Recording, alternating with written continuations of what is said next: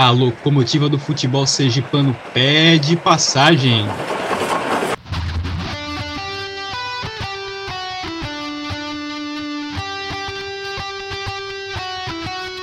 Esta é a 11 edição do Na Linha do Aribé, o podcast do mais querido. Aqui você confere uma série de notícias, comentários, entrevistas, críticas, fatos históricos e novidades sobre o Clube Esportivo Sergipe. Aqui não tem firula nem rabo preso. Este podcast é produzido por torcedores e para torcedores. Nosso compromisso é com a massa colorada apaixonada pelo Gipão. Vem com a gente que Hexa é luxo.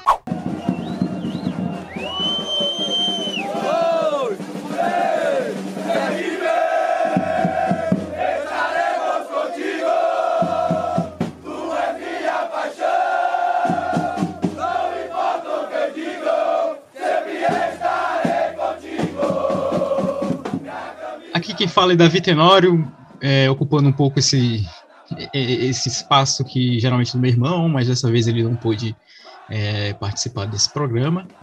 Mas em breve ele voltará, ele também tá de saúde e tudo mais, é só por questões profissionais e, e acadêmicas dele. Mas enfim, aqui quem fala é Davi Tenório e contaremos com a participação de Luiz Paulo Teixeira, Caio Santos e Tiago Araújo Melo, além da edição e sonoplastia do Henrique Mainar.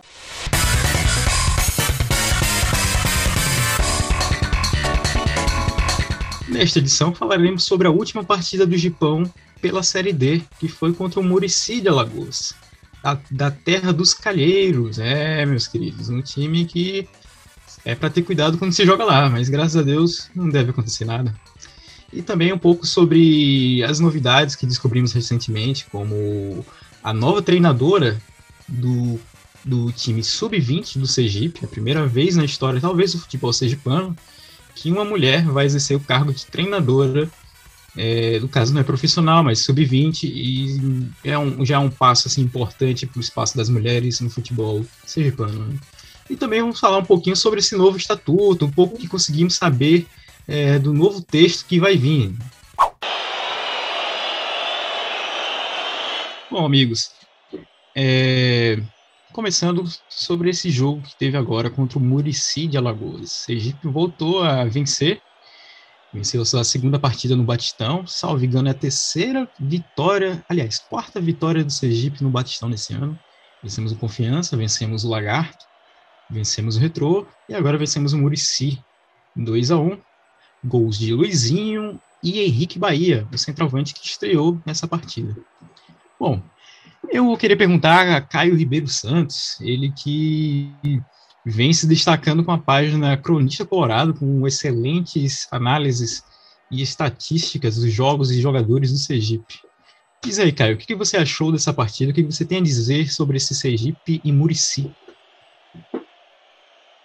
Saudações coloradas, amigos e amigas. Felicidade em retornar aqui ao podcast. É, a gente percebeu algumas coisas nesse jogo contra o Murici. Primeiro, era um jogo que era fundamental a vitória. Eu, do alto do, do meu pessimismo, eu sempre fico mais nervoso nesses jogos que teoricamente são mais fáceis, que a gente sabe que o Murici é um time frágil dentro do grupo. É, é um jogo que era de fundamental importância para a sequência do campeonato e que dá um, uma tranquilidade para a gente trabalhar, para a gente seguir nosso campeonato.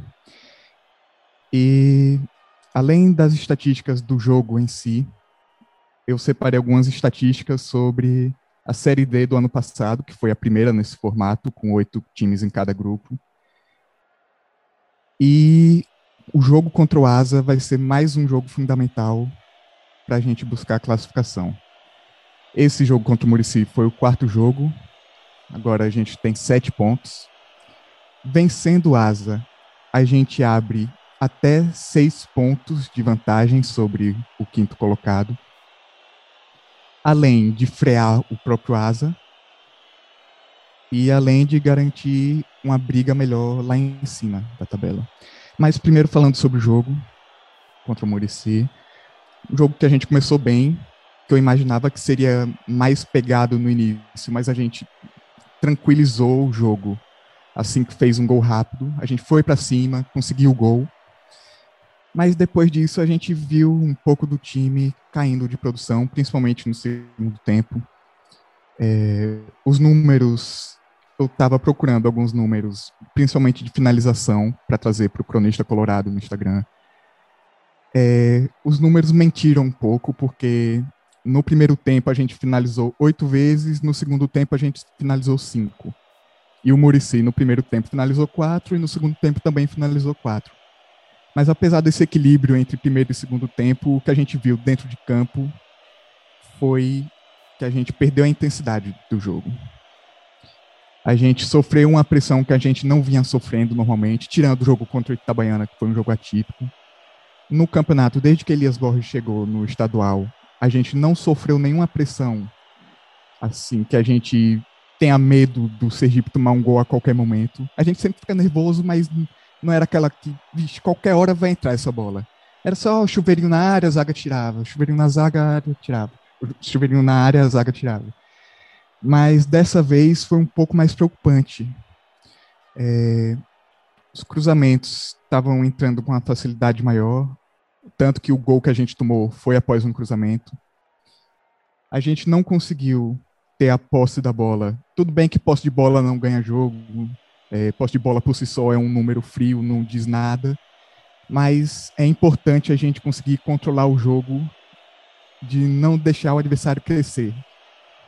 Quando a gente fez o segundo gol, eu imaginei que ia ser o golpe de misericórdia no Murici, que é uma equipe frágil que, do, de todas as derrotas do Murici, sempre que o Murici saía atrás do marcador, eles só conseguiram uma vez empatar o jogo. Todas as outras derrotas eles não conseguiram reverter.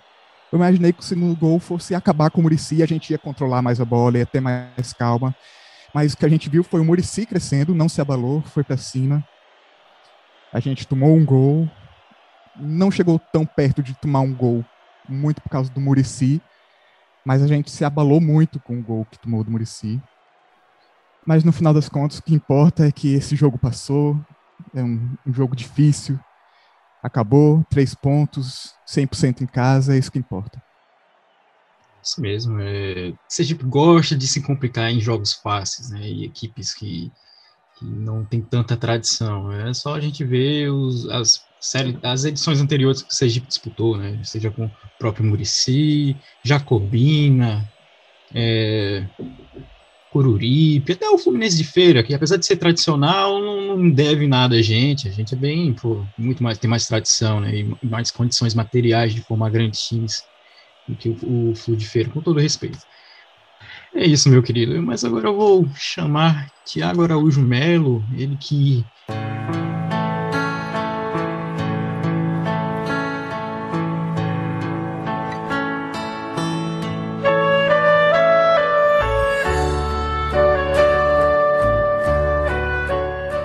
episódio passado andou um pouco, um pouco para baixo, assim, né? falando meio tristonho após aquela partida, aquela exibição do Sergipe, né? O que você, você agora está mais animado depois dessa partida contra o Murici? Boa noite, boa noite Henrique, boa noite Caio, boa noite Luiz Paulo e boa noite Davi. Ou bom dia ou boa tarde, a depender de quando você está ouvindo também esse podcast. Então, foi um jogo melhorou, né? Um pouquinho, trouxe de pouco de, é, da, da minha alegria de volta, né? Um pouco da minha esperança, da pouca esperança que eu tenho. Tava tendo, né?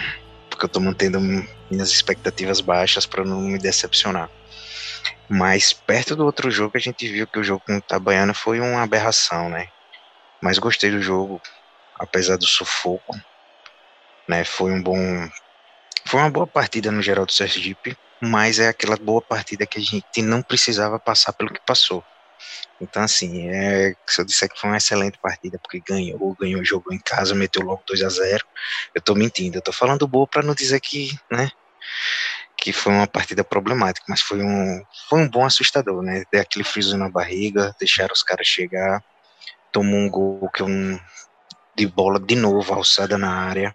É um problema que eu acho que que é ainda é crônico no Sergipe, você vê que é fácil, todo clube que vinha é, pelas pontas consegue fazer o cruzamento, parece que não existe alguém para para estar tá ali abafando impedindo, porque geralmente o que é que se faz? Você, tem ali a pessoa para estar tá fechando e sempre que, o, que alguém vai cruzar, vai ter que puxar para dentro porque está sendo marcado. Mas o Sergipe não, não tem problema não, tá liberado, pode sair cruzando e que seja um Deus nos acuda. Né? Mas no geral gostei da partida, foi bom resultado em relação à tabela, a gente se afastou de três pontos do Asa, não é isso? Né? Então o próximo jogo é tipo um jogo chave dentro da competição por esse detalhe, né? O Caio já destacou aí que a gente poder abrir seis pontos dessa galera que tá ficando lá embaixo, então assim vai segregar, segregar mesmo quem vai se classificar e quem não vai, né? Não fica aquele grupo embolado que você fica dependendo do resultado de outros, né? Dependendo do número de gols que fez ou saldo de gols, né? Enfim, é, o Sergipe talvez, eu acho que quem já comentou isso, não sei se foi o Luiz ou foi o Henrique, mas que parece que o Sergipe tá gostando de jogar em campo bom, né? Você vê que o rendimento do time no Batistão foi bem diferente do que foi lá no, com, no, no Etelvino contra o Itabaiana. E espero que seja evolução mesmo, né? As próximas partidas, é, independente, Assim, eu sei que na Série D a gente não vai estar tá encontrando esses, esses campos melhores, mas enfim, eu acho que a, se o time está jogando bem em campos bons é porque houve uma evolução de qualidade do time. E dentro das circunstâncias atuais que o Sergipe tem de elenco, limitação de elenco e, e dificuldades, as dificuldades financeiras que a gente já conhece e um, em um campeonato enjoado como é a Série D, qualquer vitória de meio a zero tá valendo para chegar na Série C. É verdade. Série C, é, pra gente chegar lá, tem que montar um time cascudo, né? Tem que saber. É, primeiro, passar de fase contra esses times enjoadinhos. E chegar no mata-mata, meu filho, é aquilo. É se fechar fora, vencer, seja com um gol feio ou não. Né? Eu tô com o Tabaiana com, em 2019, não tinha um time bom, era um time limitado, chegou às quartas, quase sobe, né? perdeu por oito anos desse, desse jeito. Mas enfim, passando a bola agora para Luiz Paulo Teixeira. O que, que, você tem a dizer sobre essa partida contra o Murici? Será que a gente vai sair na CPI após essa, esse, essa, essa, esse crime que o Sergipe cometeu no Batistão contra o time do Renan Calheiros? É, tem, tem esse medo aí, né, de a gente cair na CPI. Vai ter até mais 90 dias de CPI agora. Vamos ver se a gente, de repente, aparece lá o Elias Borges no, com o terceiro zagueiro lá plantado para abafar a CPI. É, sobre o jogo, é, é meio chato a gente começar a falar que a gente estava um pouquinho certo, né? Porque a gente pedia e falava duas coisas: é, o centroavante e o campo. E basicamente a gente percebeu a diferença que faz o centroavante no time, né? Até em números, eu acho que isso ainda é pouco evidente. Eu acho que o Caio falou, falou bem aí que nosso rendimento foi muito melhor no primeiro tempo, né? Novos chutes a gol e tal, mas o time fica mais organizado quando tem, tem esse central ali. É, o Elias tirou o, o Iago, não foi? Começou sem Iago, começou com o Luizinho. Tirou o Iago, e, começou com o Luizinho. Luizinho Henrique Luizinho, Doda. Henrique Doda. Eu não tiraria o Iago, né? Mas, porque mesmo ele em má fase, eu acho que ele é o que mais cria no, no time, e acho que ele e o Henrique podia funcionar bem, mas enfim. Não vou questionar o Elias Borges, porque se ele manteve Iago aquele tempo todo e agora tirou, é porque o negócio estava feio mesmo. Mas, é, basicamente, o time se comportou muito bem, né? É, no primeiro tempo, principalmente. É, o rendimento. A gente começou já fazendo gol, né? Dá aquela tranquilizada. Eu, eu tava tomando café na hora, nem deu tempo de, de engolir direito, já, já tinha gol, eu fiquei feliz pra caramba. É, e aí o, o, jogo meio que ficou na, na, mão do Sergipe, né? A gente foi, foi bem, era para ter feito alguns gols no primeiro tempo já para matar, mas não conseguiu. Fez no segundo. É, e acabou tomando um gol que a gente não falou muito, muito aqui ainda, mas eu achei que foi falha um pouquinho do Igor, cara. Ele tá com muito crédito de, de pelo campeonato que fez. Para mim foi o melhor goleiro do Sergipano, mesmo tendo entrado no finalzinho ali e tal. Entrou e, e sem trocadilho, mas entrou como uma luva, né, no time. Ele entrou no lugar do Marcão ali, que podia sentir até essa esse peso de tirar não só o goleiro, mas o, o capitão do time, mas ele entrou bem ali no time e, e, deu segurança à defesa. Mas eu senti que no gol ele deu uma falhada, cara. Não sei se ele, não esperava a bola em cima dele assim, mas ele botou para dentro, né? Nada que vá assim, ah, fora, fora Igor, volta Marcão, acho que ainda tem um crédito. Mas aquele gol, infelizmente, deu uma atrapalhada no time, né? No ritmo, assim, tal. E outra coisa também que, que a gente vem falando que aconteceu novamente foi, foi o nosso famoso cobertor curto, né? Porque, mais uma vez, perdemos jogadores, né? Na zaga, né? E Esse entrou... o Ítalo Rogério, né? Que saiu machucado. Isso. Que eu acho até o, o, o zagueiro menos técnico, assim, mais físico, mas enfim. É, aí, infelizmente, essa troca de, de, de jogador acaba perdendo entrosamento, né? Não duvido que uma bola na área, assim, com os três que ganharam o campeonato, ou então, de repente, com o Sani só no lugar ali, como a gente começou jogando, podia ter segurado aquele cruzamento. Mas, enfim, são coisas que acontecem, que a gente tem que saber lidar, né? Porque vai ter mais umas. Henrique sabe essa conta aí, 10 rodadas aí? Faltam, não? Quantas faltam? Faltam 10 para a primeira fase mais, mais seis, Faltam 16 rodadas para Isso, 16 rodadas. 16, 16. mas na, na, parte de, de grupos é... Faltam 10. 10. São 10, né? Isso. Então, é... a gente realmente tem que se preparar. Não sei se tem espaço para jogador mais, se vai trazer mais gente ou, ou não, se vai ver o sub-20 aí como é que vai ser. Mas é importante você acostumar a isso porque vamos perder jogador, é normal vai, jogador vem, jogador sai e tal. E, mas é. Só pra gente não ficar chovendo molhado aqui um pouquinho, mas é impressionante como, como faz diferença o centroavante, né? O time tava muito mais objetivo assim e tal. A gente não, não corria por correr e tal, não mandava para trás por correr, sempre tinha alguém para comandar zagueiro no meio ali, né?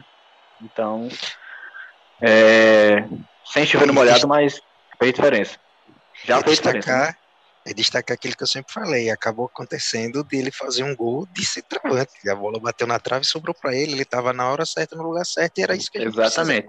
De alguém para estar tá ali para empurrar a bola. Se a gente perdeu pro Itabaiana com gol de centroavante, ganhamos com gol de centroavante. Nada. O futebol nasceu ontem para a gente descobrir o. o a, redefinir a, a roda, né? A gente vê o jogo e percebeu aí. Eu acho muito interessante também o que o Luiz falou do cobertor curto, porque muito da queda do rendimento no segundo tempo também foi porque a gente tem um elenco limitado, tanto em número quanto em tudo. E as alterações, por exemplo, a gente acabou o jogo com três zagueiros, um lateral esquerdo, três volantes e três atacantes. O time fica um pouco mexido, vai perdendo peça, vai tendo lesão, daqui a pouco vai começar a suspensão. E é algo que a gente precisa se preocupar, que acontece, que vai acontecer com os outros times também, mas é bom ficar atento. Elias é mandingueiro, mas assim, tem limite, né? Para mandingar, você tem que ter os elementos da natureza aí, né? Para manejar, para administrar Isso. e tal. É uma Não é de qualquer jeito, né? Sim. Uma coisa que eu acho importante, assim, o, o Ítalo Rogério ter saído pelo lugar do Sani, o Italo Rogério ele joga centralizado e ele era uma peça importante para a saída de jogo do Sergipe. Então, na saída do Italo Rogério, era importante para a gente organizar melhor o meio-campo da gente. a gente. A gente joga com dois zagueiros e um homem de criação, que é o Doda, que sai no limite no final do jogo. Então, assim, com a saída do Italo Rogério, né, pegando aí o um momento mais Luiz Paulo, né, fazer o trocadilho, assim, o meio-campo do Sergipe, depois da saída do Italo Rogério, saiu na lei do Murici. É cada um por si, ninguém criou nada. Né? Então, é, as linhas da defesa ficaram mais recuadas, a gente teve pouca possibilidade de criar e abriu possibilidade para o Murici, que é um time tecnicamente muito fraco, né? que é muito fraco, mas eu acho que a gente inaugurou uma tradição boa. Que eu acho que todo time que tem uma trajetória para ser campeão tem que, tem que consolidar, que é ganhar jogando mal. Sabe? Tem que se acostumar com isso, sabe? Ganhar jogando mal sabe? Melhor é a gente ter ganhado de 2 a 1 um contra a porcaria do Muricy, desculpa aí, Renan, né? não, não me convoco para a CPI, mas assim, é melhor ganhar de 2 a 1 um do Muricy do que, sei lá, empatar jogando maravilhosamente contra o Asa dentro de casa na semana que vem. É algo que a nossa é torcida tem que começar a se organizar, a pensar melhor. Mas é isso, é pô. Estamos sim. Ah, fala aí, Thiago. Não, era, era reforçar aquilo que eu falei, né? ganhando todos os jogos de meio gol já tá valendo, né? E a gente vai processo, não importa.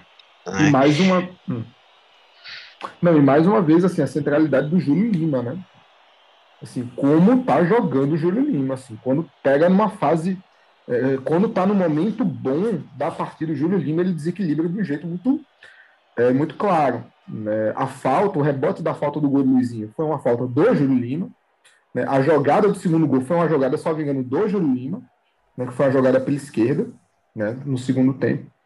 E... O gol contra o Bahia de Feira foi no rebote da falta. Da falta do, do Júlio Lima, ou seja. E o, o, gol contra o Retrô foi no cruzamento do Júlio Lima. O Júlio Lima, ou seja, o Júlio Lima é avalo. O problema é que a gente tá sem caminho. Né? Porque os, os dois laterais direitos no DM não dá. Né? Tem que ver isso o mais rápido possível. Né? E, e encaminhar. Mas pelo, assim, pelo menos tem, temos um atacante, temos um homem de referência né, que a bola bate nele é gol, é importante. Né, agora é um caminho. Se a gente ganhar do Asa, como o Caio bem pontuou, a gente, a depender do desenvolvimento dos outros clubes também, né? Porque a gente está numa linha de quatro aí, né? O Juazeirense, o Itabaiana, né? Que ganhou né, contra a gente, deslanchou, fez uma boa partida contra o Asa. Tal. O Itabaiana, o Juazeirense, o Retrô e a gente. O Retrô, sinceramente, assim, pelo que eu vi, pelo que tenho acompanhado, não tem muita surpresa, não. Então, assim, está muito equilibrado. A tendência é polarizar nesses quatro. Eu acho que a gente tem que focar jogo por jogo. Né? Faltam 16 rodadas para a Série C né? e 10 rodadas nesse primeiro. E é isso, é jogo por jogo. E, e vamos que vamos. Agora precisamos ver como organizar isso, sobretudo com a zaga e o lado direito. Né? Porque Fábio né, Paulo Fernandes da Silva estão fazendo muita falta. É isso, Aí, voltando assim, antes, só, só um pitaquinho rápido assim. Eu acho que o gol do, do, do Murici foi falha do Igor Rayan, mas é muito mais mérito do Murici, que estava atacando melhor, chegando melhor, estava chuveirando, tinha um volume né, de, de, jogo no ataque melhor do que exatamente, inclusive, o Igor Rayan fez umas três ou quatro defesas bem importantes no jogo. Então, assim, falhou, mas eu, eu fico com o Luiz Paulo, assim, mesmo tendo sido mão de alface, está no crédito. E aí, do, duas estalecas no Caju Cap. Ajeita para a cobrança, Lele capricha, meu filho, capricha que eu quero gritar esse gol bonito para você. Ajeitando para a cobrança, cruzou na boca do gol, suspendeu na boca do gol, bateu, bateu, espalma o goleiro, voltou da grandeira, botou, bateu, é gol! Sergipe!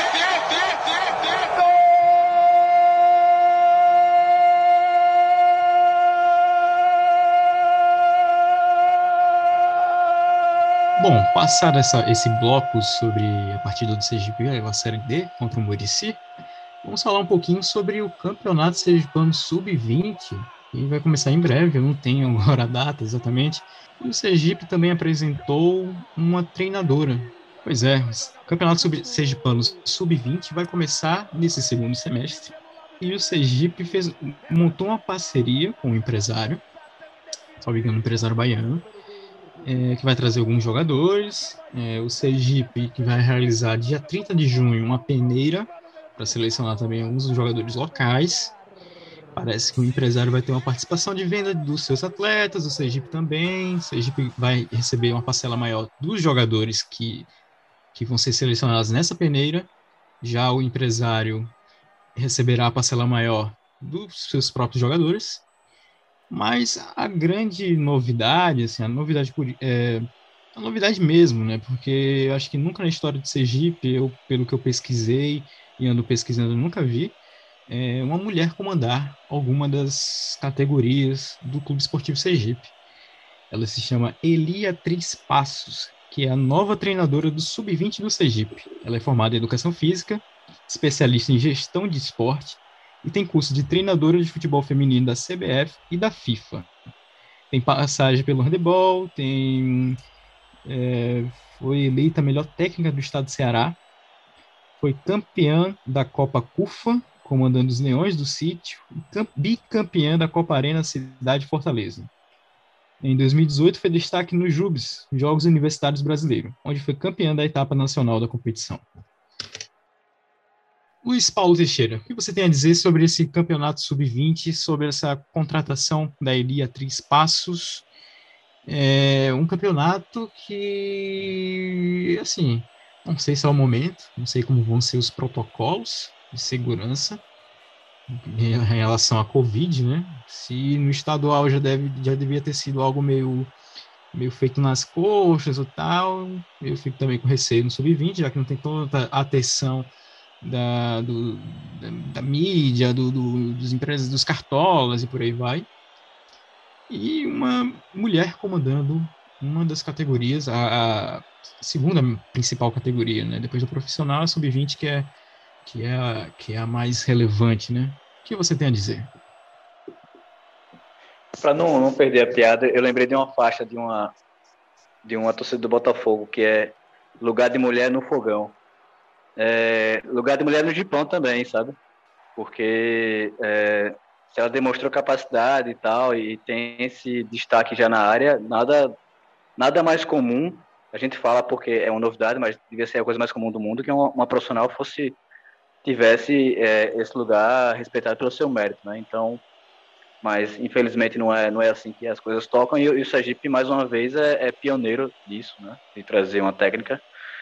É, mas sobre o campeonato sub-20, cara, pandemia, né, velho? Então não é que a gente tenha uma base aí é, funcionando e tal e, e agora inventaram de botar empresário, né? É, a gente tá sem nenhum, eu acho, sem nenhum jogador que, que eu que eu, que eu saiba assim, de sub-20, então não tem muita saída não, vai ter que botar empresário mesmo e, e peneirar.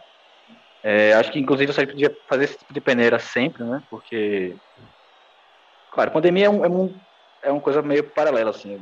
Espero que acabe logo, mas essa busca por jogador o tempo inteiro a gente devia ter como prática frequente, né? Mas enfim. É, nesse sub-20 acho então natural que, que coloque no, empresário e até as, as porcentagens estão ok, não está nada muito. A gente não vai ficar refém de empresários se o jogador se destacar. E, ao mesmo tempo, é, eu não sei como é que está sendo feito esse trabalho com Elias e com Eliatriz. Até poderia ser uma dupla boa, né? Elias e Eliatriz, né? Eliator e Eliatriz. é, porque seria interessante que o time meio que, que jogasse. Claro, é, é um campeonato que, que, que, é tiro curto, né? O Sub-20, né? Não vai ser tipo um pontos corridos e tal, que de repente seria interessante que o time jogasse igual ao profissional, ou, né? Acho que vai ser uma coisa mais de, de torneio mesmo, assim, de, de que vai ter um, tiro curto, então é pensar jogador, não é nem pensar em jogador é, é, para é, para jogar igual ao profissional, é pensar em, em, jogador que pode servir ao time daqui a dois meses, né? Três meses quando o campeonato acabar. De repente pode ser útil ainda algum desses aí que, algumas dessas promessas que um, um saci da vida que bota no segundo tempo, né, para fazer uma, uma gracinha, um para botar fogo no jogo. Acho que falta, né, de, de pedir aquele garoto para entrar, né, o saci, o Mobina. É, hoje a gente é, olha que... pro banco e É, não tem, cara. Eu acho que não tem nenhum sergipano no elenco do time. Eu acho, não tenho certeza. Eu lembro de Acácio antes, né? Mas eu não lembro, cara. Bebel tá indo no elenco ainda? Ah, Bebel eu acho que é alagoano, cara. Alagoano, né? É. Bom, enfim, mas assim, é, é, é, interessante porque a gente tem. E é até bom a gente. Não sei como é que vai ser a transmissão, se vai rolar é, Eleven Sports, se vai rolar TV de Pão. Porque acompanhar também esses caras seria interessante para ver quem, quem dava para jogar no time principal. Bom, Tiago Araújo Melo, aproveitando que o Luiz falou, né? Tipo, é, a gente vai sentir uma falta de observar esses jogadores.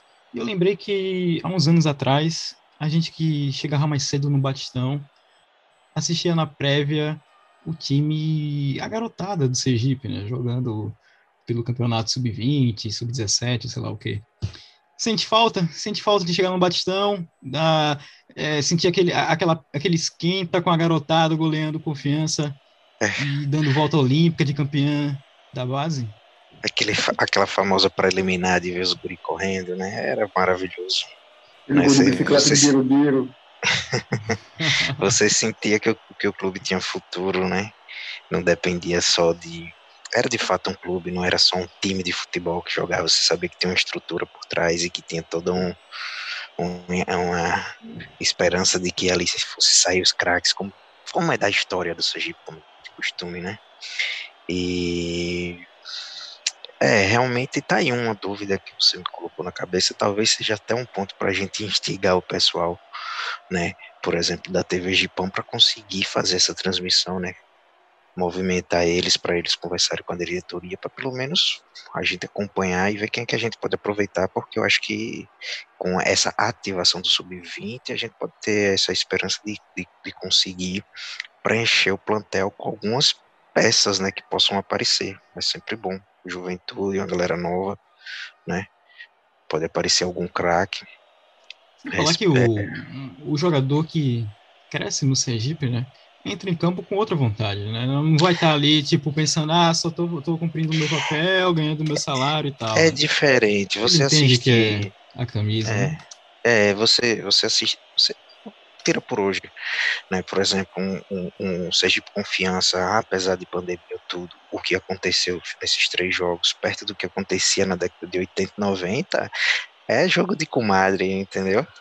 Não tem aquele espírito, porque o pessoal não tem aquele, aquela identidade com o clube, né? É meio que um emprego, eu vou ali, faço minha obrigação, claro, dou o meu melhor, mas não tem aquele sangue no olho que tinha antigamente, né? Você percebe a diferença, principalmente nos clássicos.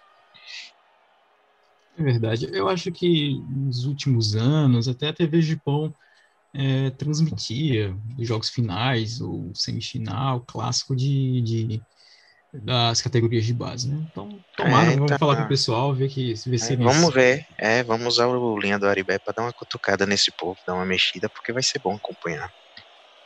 Exatamente. Agora passando para Caio Ribeiro. Caio, você sente falta de alguma peça? Qual, qual, que, assim, o Sergipe deveria revelar um jogador em uma certa posição, uma certa carência, qual a base poderia suprir agora?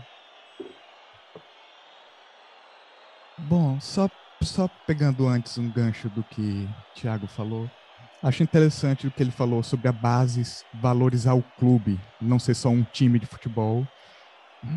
E eu acho interessante essa questão da gente contratar uma treinadora. Muita gente diz que é lacração, muita gente diz que tem que se concentrar só no futebol e isso não importa, mas um clube é uma questão social. É um meio de mudar a sociedade. Futebol é paixão e futebol muda as pessoas. Acho muito importante, obviamente, com os méritos que ela tem, não simplesmente por isso ou aquilo, mas pelos méritos dela. Ela conseguiu cargo no Sergipe, inclusive abraçando aos amigos no, na segunda-feira, não foi? No dia do orgulho LGBT. Quero prestar aqui nosso espaço aqui no, na linha do Aribé, no que vocês precisarem. Pra, a gente sabe que o estádio é um lugar ainda que sofre homofobia, que sofre vários tipos de preconceito, é machista, mas no que depender do, na linha do Aribé, vocês têm um espaço, vocês têm nosso apoio, do que vocês precisarem, a gente está aqui. É, e agora falando mais sobre a questão futebolística da coisa, é, acho que vocês falaram bem sobre ter aquele jogador para entrar no segundo tempo e fazer uma fumaça no time adversário. É, qualquer posição hoje seria muito boa. Na própria zaga, na própria lateral direita, ter algum cara ali para. Dois jogadores se machucaram. Vai ter que ter alguém da base. É. Mas... Estamos carentes, gente, estamos carentes. Sim, exatamente. E eu acho interessante essa questão da base, porque a gente tem um apego, um apego maior com a nossa base, e a nossa base tem um apego maior com a gente. Por exemplo, é... não é um jogador da nossa base, mas essa questão do apego. Iago. A gente é muito apegado a Iago pelo que ele fez em 2016. E a gente sofre muito quando ele não joga bem quando volta, porque a gente cobra dele mais porque ele dá o sangue pela gente. Eu acho que eu sinto isso com a base também, que às vezes a gente corneta mais a base, deveria deixar um pouco, mas é porque a gente a emoção fala mais alto da gente. Eu, eu principalmente eu fico muito feliz quando eu vejo um jogador da base entrando, conseguindo o seu espaço. Eu acho que que vocês falaram também sobre a transmissão é muito importante. Como um, viciado em futebol, para assistir qualquer jogo que está na televisão, se tiver mais jogo do Sergipe, melhor ainda. É, seria muito importante essa transmissão, tanto para a gente já conhecer a nossa base, vai que surge alguém, vai que. O campeonato inicia no dia 17 de julho. A gente já vai ter feito mais uns três ou quatro jogos na, na Série D, mas as inscrições só acabam no final, do, no final do, da primeira fase. Vai que surge alguém da nossa base que já entra para a próxima fase da Série D, seria muito importante. É, tomara. É, só é acrescentando, eu lembrei de uma coisa aqui. Eu acho que o terceiro goleiro talvez seja Sergipano. Era o goleiro que foi do Boca Júnior. Assim, suponho. Pode ser que não, né? Que já que a galera roda que só pega e a gente nem é. É provável. Tem questão, assim, eu lembrei agora de uma questão que não sei se foi o Davi e o Gustavo falaram do, do zagueiro Wangler. Qual é o nome daquele cara? Não. Qual? Que, que ah, tá, Ibanhes. Ibanhes. Isso. Que a base também é isso, né, velho? É, é dinheiro que você vai ter, assim, de contratação futura até até o cara se aposentar como clube formador, né?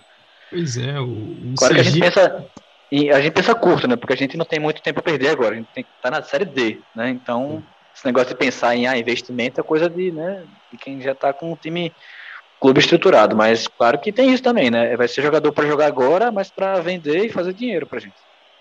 Um detalhe interessante. Entra, e aí eu acho que é onde entra o gargalo, porque discutir divisão de base é discutir projeto a médio e longo prazo. Discutir projeto a médio e longo prazo é pensar prioridade orçamentária. Né? A gente teve o Elenilson aqui com a gente. Eu sempre falo essa fala do Elenilson, né? Tipo, de como é, uma geração importante para o futebol sergipano, foi a geração do Hexa, ela demorou 5, 6 anos de maturação. Né? O Elenilson começou no profissional em 86 e 87, com categoria de base, treinando no Adolfo Hollenberg.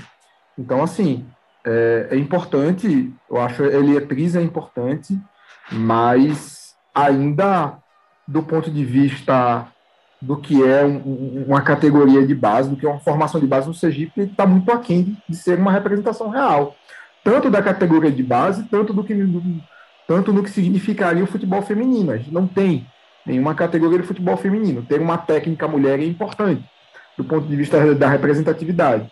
Mas fora isso, a gente tem que ter outras exigências também. Né? E, e aí, pegando o gancho do Caio, eu acho legal. É, a gente está gravando dia 29 dia de São Pedro, porque a gente é muito mala, né? Mas ontem, dia 28, foi o Dia Internacional do Orgulho LGBT.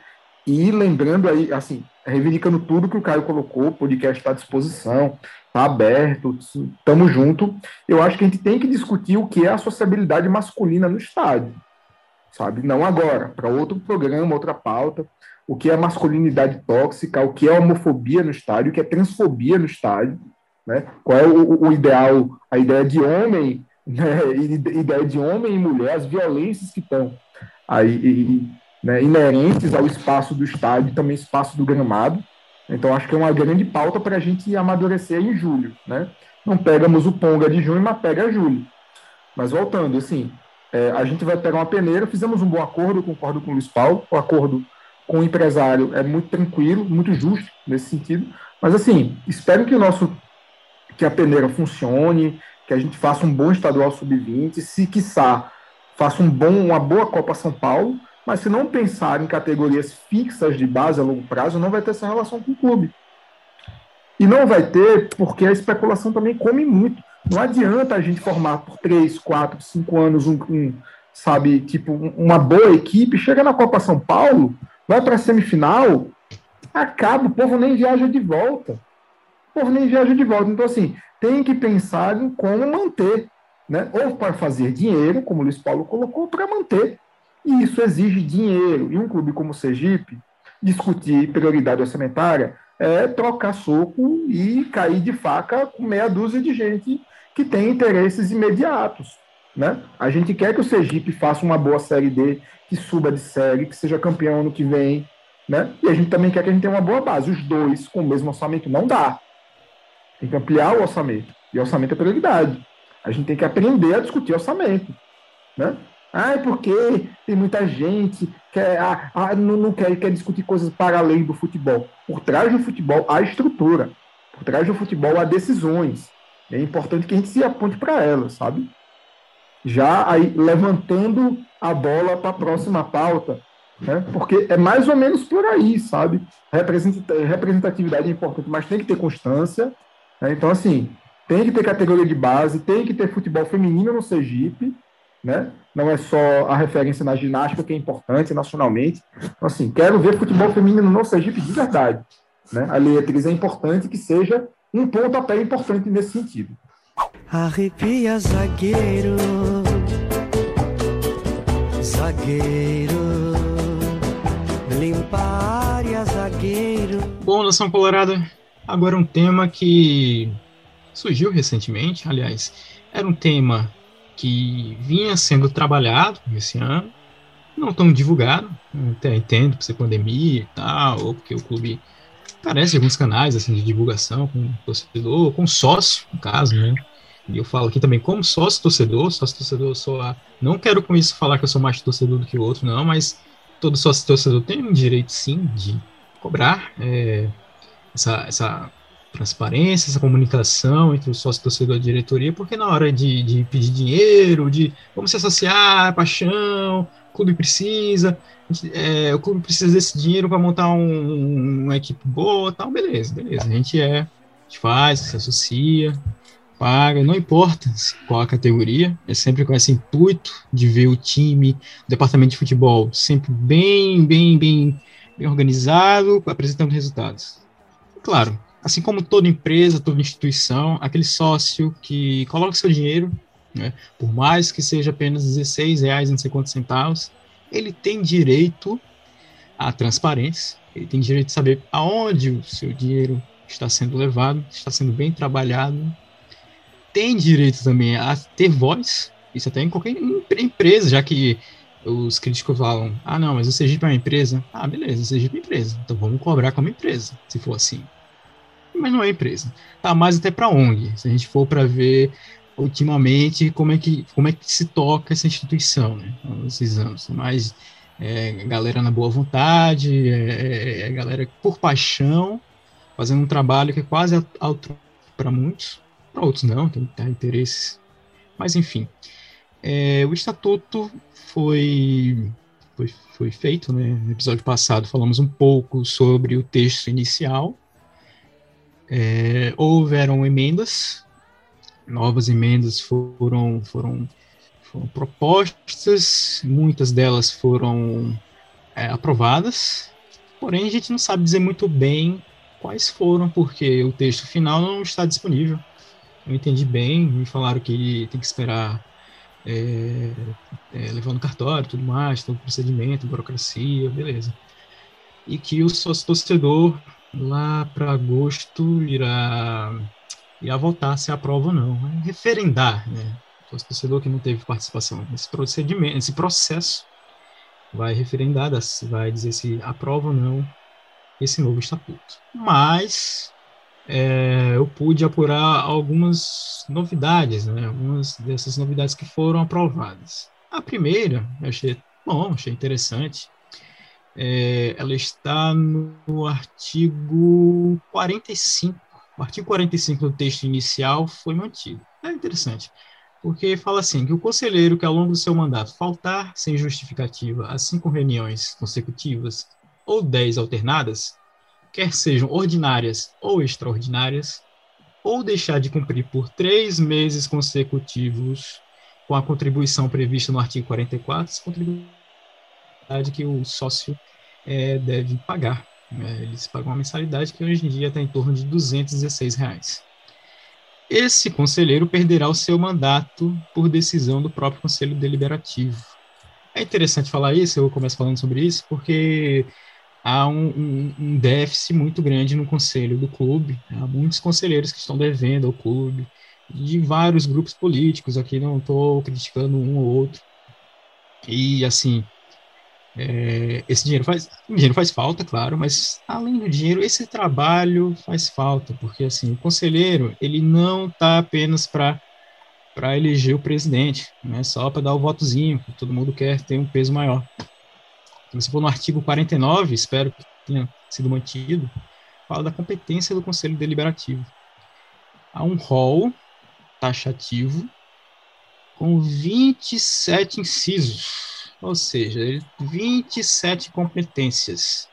Dentre elas, promover as eleições dos membros do Conselho Fiscal e de dois terços dos membros do Conselho Deliberativo, estabelecer diretrizes, estratégias e planos de ação para assegurar o cumprimento da finalidade do clube, apreciar e votar os orçamentos anuais do clube, que é muito importante, aprovar propostas de parcerias apresentadas pela diretoria executiva, apreciar os balancetes mensais do clube e a prestação anual de contas da diretoria executiva, acompanhado de parecer do Conselho Fiscal. Isso é importante, porque, pelo que eu pude apurar, o Sergipe está com três anos, três anos que não aprovaram é, a, a, prestação de contas do clube. E sabe que isso, sabe o que aconteceu? Qual foi a consequência disso? O Sergipe está há três anos sem receber verba da Time Mania. Algo que algo em torno de 100 mil reais por ano. Ah, só 100 mil reais? Não, é só 100 mil reais. Esses 100 mil reais também é um dinheiro vinculado, que a Time Mania é o seguinte, foi criada para que os clubes pudessem parcelar dívidas e pagar dívidas com a União, principalmente dívidas fiscais, dívidas previdenciárias. E essas dívidas, elas costumam é, ser um, uma, um, um peso muito grande no clube, porque vira e mexe, temos cotas de Copa do Brasil, Copa do Nordeste, bilheterias é, penhoradas, porque há alguma ação, há uma dívida que já venceu e o clube não conseguiu parcelar. Então, é importante é, essa competência de apreciar os balancetes mensais, anuais, prestações anuais de contas, porque tem isso, né, para liberar liberar verbas com o governo federal, seja por patrocínios, governo estadual, municipal, seja por essa mesma verba da Time Mania, que quando ela sair, tomara que saia esse ano, tomara que aprovem, é, vai ser, vai dar um alívio ao clube, à gestão do clube, poder pagar 300 mil reais de dívida podendo até escolher as dívidas que já venceram ou as que estão prestes a vencer, que as, as dívidas de curto prazo são as que mais, mais pesam para o clube, né? justamente por riscos de penhora. Mas, enfim, é, espero que com esse artigo 45, que, que dá, uma, dá, dá uma penalidade maior, no caso ao conselheiro que acaba sendo omisso, digamos assim, né, em várias reuniões ou que não está pagando, é, possa também pressionar aqueles que não estão contribuindo com o clube, porque o Conselho Deliberativo é como se fosse um poder legislativo assim no Sergipe. Né? Tem a executiva, tem o poder, tem um Conselho Deliberativo, tem o Conselho Fiscal que é eleito também pelo Conselho Deliberativo.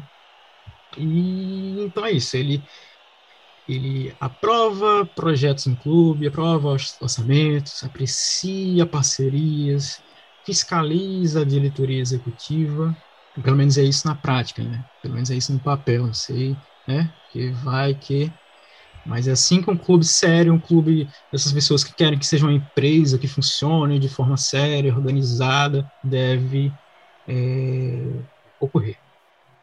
E eu não sei qual é o artigo, mas soltaram, né? o presidente soltou, o conselheiro soltou, não lembro se o Instagram, a rede social do clube soltou, mas um momento histórico, um momento lindo, um momento maravilhoso em que a, foi aprovado o voto direto do sócio torcedor do Sergipe. Que beleza. Pois é, ao longo de anos, é, Sergipe não, os sócios torcedores não tinham direito a esse voto direto ao presidente, diretoria executiva o sócio torcedor poderia votar para o Conselho Deliberativo. E o Conselho Deliberativo se reunia entre eles, votavam e elegiam o presidente. Mas dessa vez não, dessa vez o sócio torcedor vai poder votar. Porém, porém, porém, porém, porém, porém, é, o voto não vai ser igualitário. O voto não vai ser igualitário. Foi, foi apresentada, foi, foi divulgado, no caso, como vai ocorrer. Conselheiro tem voto, e esse voto tem um peso 8. O sócio ouro, que é a categoria é, tem a, a, maior mensalidade entre nesse programa de sócio torcedor, tem voto 4, ou seja, metade de um conselheiro. O sócio prata, que é o intermediário, tem um peso 2. E o sócio bronze tem peso 1, um, ou seja, o voto de um conselheiro vale oito vezes mais do que um sócio bronze, que paga 16 reais, tem um peso quatro vezes maior que sócio prata e o dobro do sócio ouro. Bom, assim, eu particularmente já imaginava que ia ter pesos diferentes. Claro, claro, não, não, se muda assim tão fácil, ainda mais quando é um movimento de dentro para fora, né, os próprios conselheiros. Poderia ser, seria maravilhoso se cada, cada um pudesse votar ter peso igual. Eu particularmente acho, e há bons exemplos, há grandes exemplos no país de clubes que adotaram é, essa essa forma, né, essa forma de eleição, digamos assim, esse processo. Por exemplo, o Bahia que foi um clube que passou os anos 2000 na, na Pindaíba, Pindaíba, ficou de 2003, 2002, a, sei lá, ficou 10 anos sem ganhar um baiano, ficou por anos na Série B, caiu para a Série C, era motivo de piada do Vitória, é, era um clube, assim como Sergipe, maior campeão estadual, um, um, um, um derrubador de campeões e tal, mas que vivia na Pindaíba e tinha realmente um, uma estrutura política muito fechada. O que aconteceu? É, houve uma democratização do clube. Sócio torcedor lá tem direito a voto, igual a conselheiro. Sócio torcedor participa de reuniões mensais com, sei lá, né, diretoria, com, uma comissão que é responsável por essa, por essa transição entre clube e sócio torcedor. Com transparência, com debates, com ideias, e hoje você vê que o Bahia, é, salvo engano, o Bahia está desde 2015 na Série A. É, 2015, 2016, salvo engano, certeza. É o clube nordestino que mais tempo está na Série A. E, claro, não chegou a Libertadores, não ganhou a Copa do Brasil, mas, pô, comparando com o Bahia dos anos 2000, e, claro, é o clube nordestino que, a nível nacional, vem apresentando melhores resultados. Outro clube, Internacional de Porto Alegre. Claro, eles caíram um ano na Série B. Mas ano passado, eles são os atuais vice-campeões brasileiros. É um clube que tem uma democracia imensa. 50 mil, 50 mil sócios torcedores votaram na última eleição do Internacional. Fora outros clubes, como o Santos, que também tem. É, o sócio torcedor pode votar e tem voto igualitário e até nossos rivais, né? O Itabaiana. Eu lembro que até um amigo meu, que eu não sei se ele ainda é vice-jurídico do Itabaiana, deu até rio, né? Tipo, ah, é o clube do povo, né? Beleza, com voto censitário. Beleza. E então o lixo tem, tem, tem essa, essa forma de, de eleição, né? Esporte também é outro clube. O Ceará, o Ferroviário, o Fortaleza. Claro que eles têm, cada um tem sua forma de evitar que é, certos, certos cartolas, empresários e tal, comprem votos, né, paguem sócios, que é tipo, ah, não, aumenta, aumenta o, o, o prazo para que o sócio adimplente possa votar. Nesse caso, o Sergipe, com o sócio torcedor com um ano de adimplência, poderá votar. Mas há opções, há clubes que, como o Ceará, que são dois ou três anos, salvo me engano. Palmeiras são três, tinha visto, são três anos. Mas enfim, é, eu tentei fazer uma introdução, acabei me alongando um pouco, é, apresentando a vocês como será essa votação. É um avanço, claro que é um avanço. É a primeira vez que sócio torcedor poderá, um clube que teve por 30 anos um presidente. Um, um clube que por, durante 30 anos teve dono, né, o dono do morro, nesse tempo todo, esses 30 anos, essas três décadas, não houve ninguém que se preparou para um dia poder assumir esse clube, poder tocar esse clube, poder debater esse clube. Depois que o, o saiu, né, o dono do morro se foi, é isso que acontece. Temos, estamos em 2021 e só agora, só em 2021, de 2011 que ele saiu, foi 2010 até 2001, praticamente 2021, em uma década a gente vai conseguir terminar o mandato. Por que será?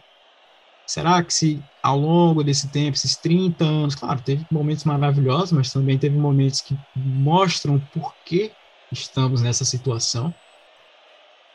Será que nesse tempo, se eu tivesse um ambiente propício para formar novos líderes, novos, novos dirigentes, é, o Sergipe teria passado por essas brigas internas, essas, essas lutas entre grupos, é, dirigentes que perdem apoio assim do dia para noite, gente que, que não quer perder o osso, enfim.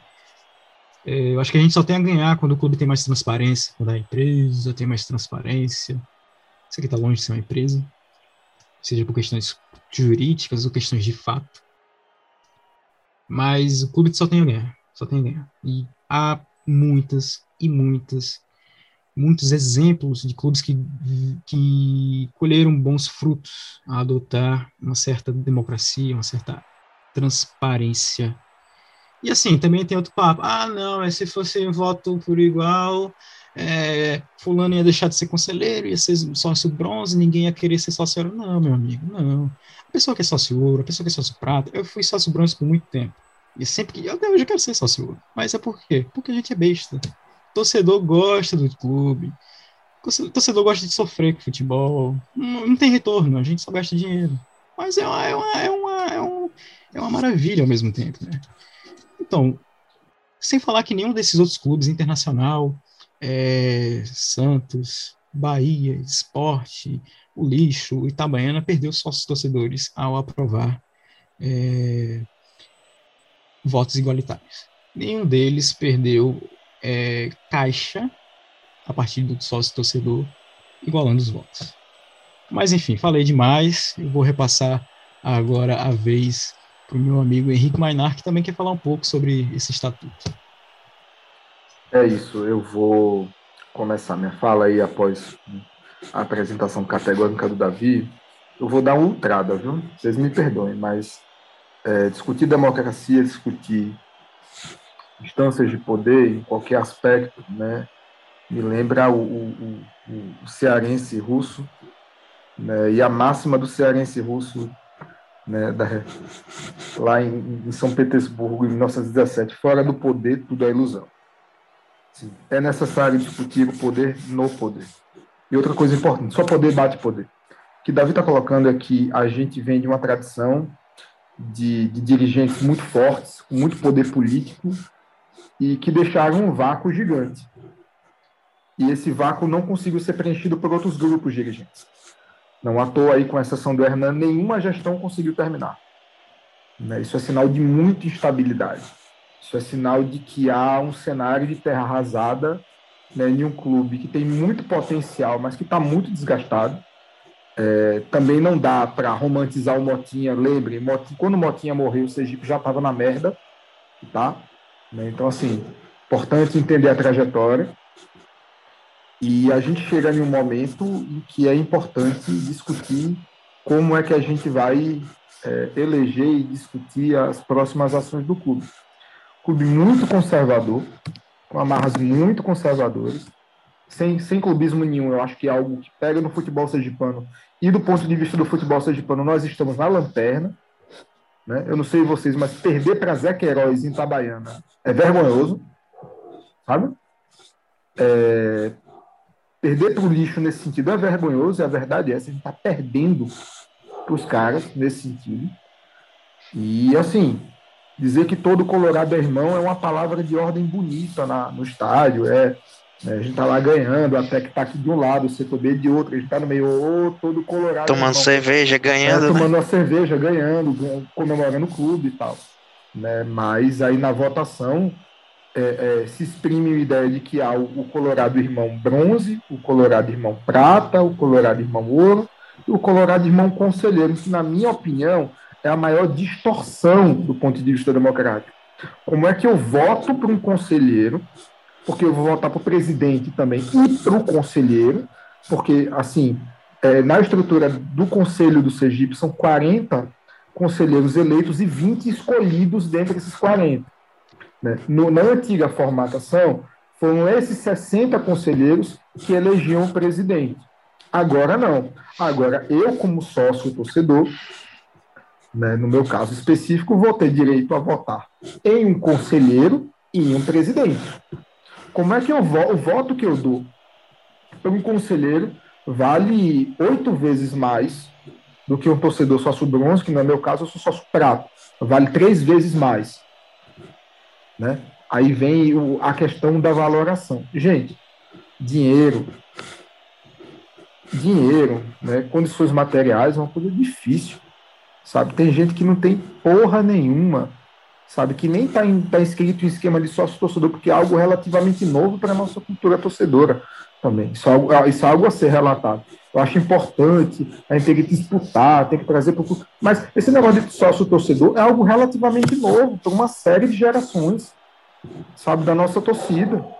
Sabe, gente que não é sócio torcedor, mas que, tipo, dá o que tem e o que não tem pelo clube, sabe, que é, faz questão de pagar, faz questão de acompanhar todos os jogos e tal. Eu tenho tirado uma onda nos grupos, né, do Sergipe, desde que surgiu, desde que foi comunicada a notícia, né, e foi bem comunicado e está correto, que é um avanço, com todos os limites é um avanço, né, como é que, sei lá, aquele, aquele o, o pessoal das torcidas organizadas, né, o pessoal da TEC, da Rubro, da Sergipe Shop, né, que larga trabalho, que larga tudo para ver aquele jogo no Ariston Azevedo contra o Dorense, naquele campo horrível, que consegue ser pior que o campo do, do, do Etelvino Mendonça, sabe? Um jogo que muitas vezes é uma merda, vai e volta, faz um clube, tá junto. Como é que você vai majorar o valor desse tipo de torcedor? Se ele é torcedor Henrique, prata, Henrique. bronze. Henrique, Meu, meu áudio tá cortando, né? Me fala onde. travado. Me, fale, me, fala, me fala onde tá. No avanço, né? Tá, beleza. é um avanço.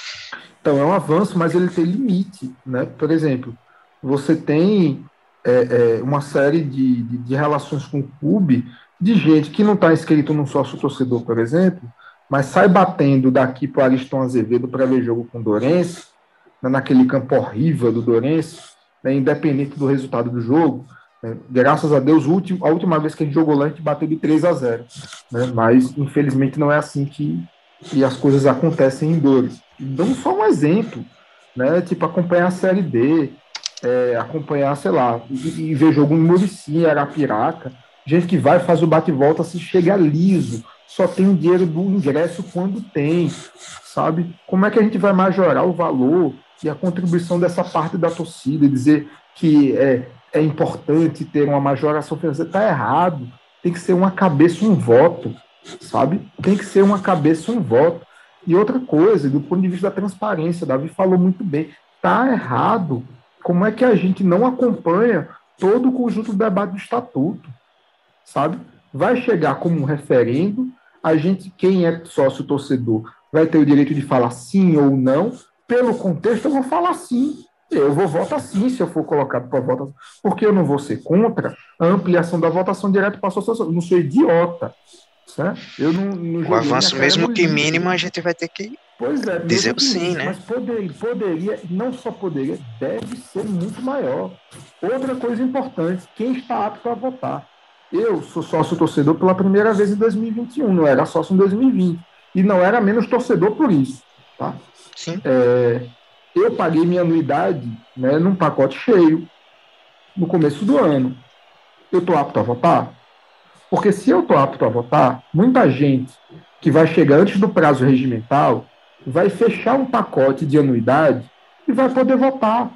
E se isso for, e se, se isso for possível, né, isso está passível de ser é, é, alvo de manobra financeira, sabe, de, de um candidato A, um candidato B, entendeu, que está interessado ou não na aprovação da matéria e também pongando para a votação do presidente, que é daqui a pouco, né, que é em outubro, que vai cair em outubro, para manobrar na disputa política do clube. Um ano, para quem tem uma possibilidade de pagar anuidade, é muito perigoso, tem que ser no mínimo dois, um ano e meio. Porque, por exemplo, partindo por esse raciocínio, eu não tenho uma anuidade fechada, eu tenho seis meses, que é de janeiro a junho.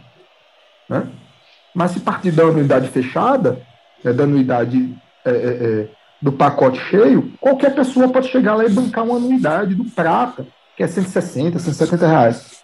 Sabe? Então, assim, tem que estar atento para isso, tem que estar pensando para as margens. E outra, assim, é, o, o- Davi falou muito bem de algumas experiências, falou do Inter, falou do Bahia, né? É importante que nesse movimento surgiu um movimento que era o meu Bahia de volta, que era para resgatar a democracia do clube, para entender que independente do resultado em campo, a torcida estava lá, é uma coisa importante também. Torcida não cresce só quando o time está bem. Torcida não cresce só quando o time está bem. Eu acho que a torcida Sergipe tem que entender isso, inclusive numa perspectiva de autoestima. A torcida do Corinthians, né, de 54 a 77, não ganhou nada. Passou 24 anos na merda. E a torcida do Corinthians quadruplicou em São Paulo. Sabe? Se a gente pegar outros exemplos, sabe? De, de repente, um exemplo é, de uma, alguma fase do Flamengo, de alguma fase do Remo, a gente vai chegar a essa conclusão. Então, assim, é importante o resultado do campo, é importante, claro. Eu acho que se a gente não fosse, se a gente não tivesse o resultado que a gente teve no estadual, se a gente não tivesse, mesmo que inicialmente, um bom resultado da Série D, a gente teria outro retrospecto, porque campo também, também recrudesce. Né? A gente tem, teve a experiência da democracia corintiana, por exemplo, para ser mais histórico e mais saudosista, né? Hum.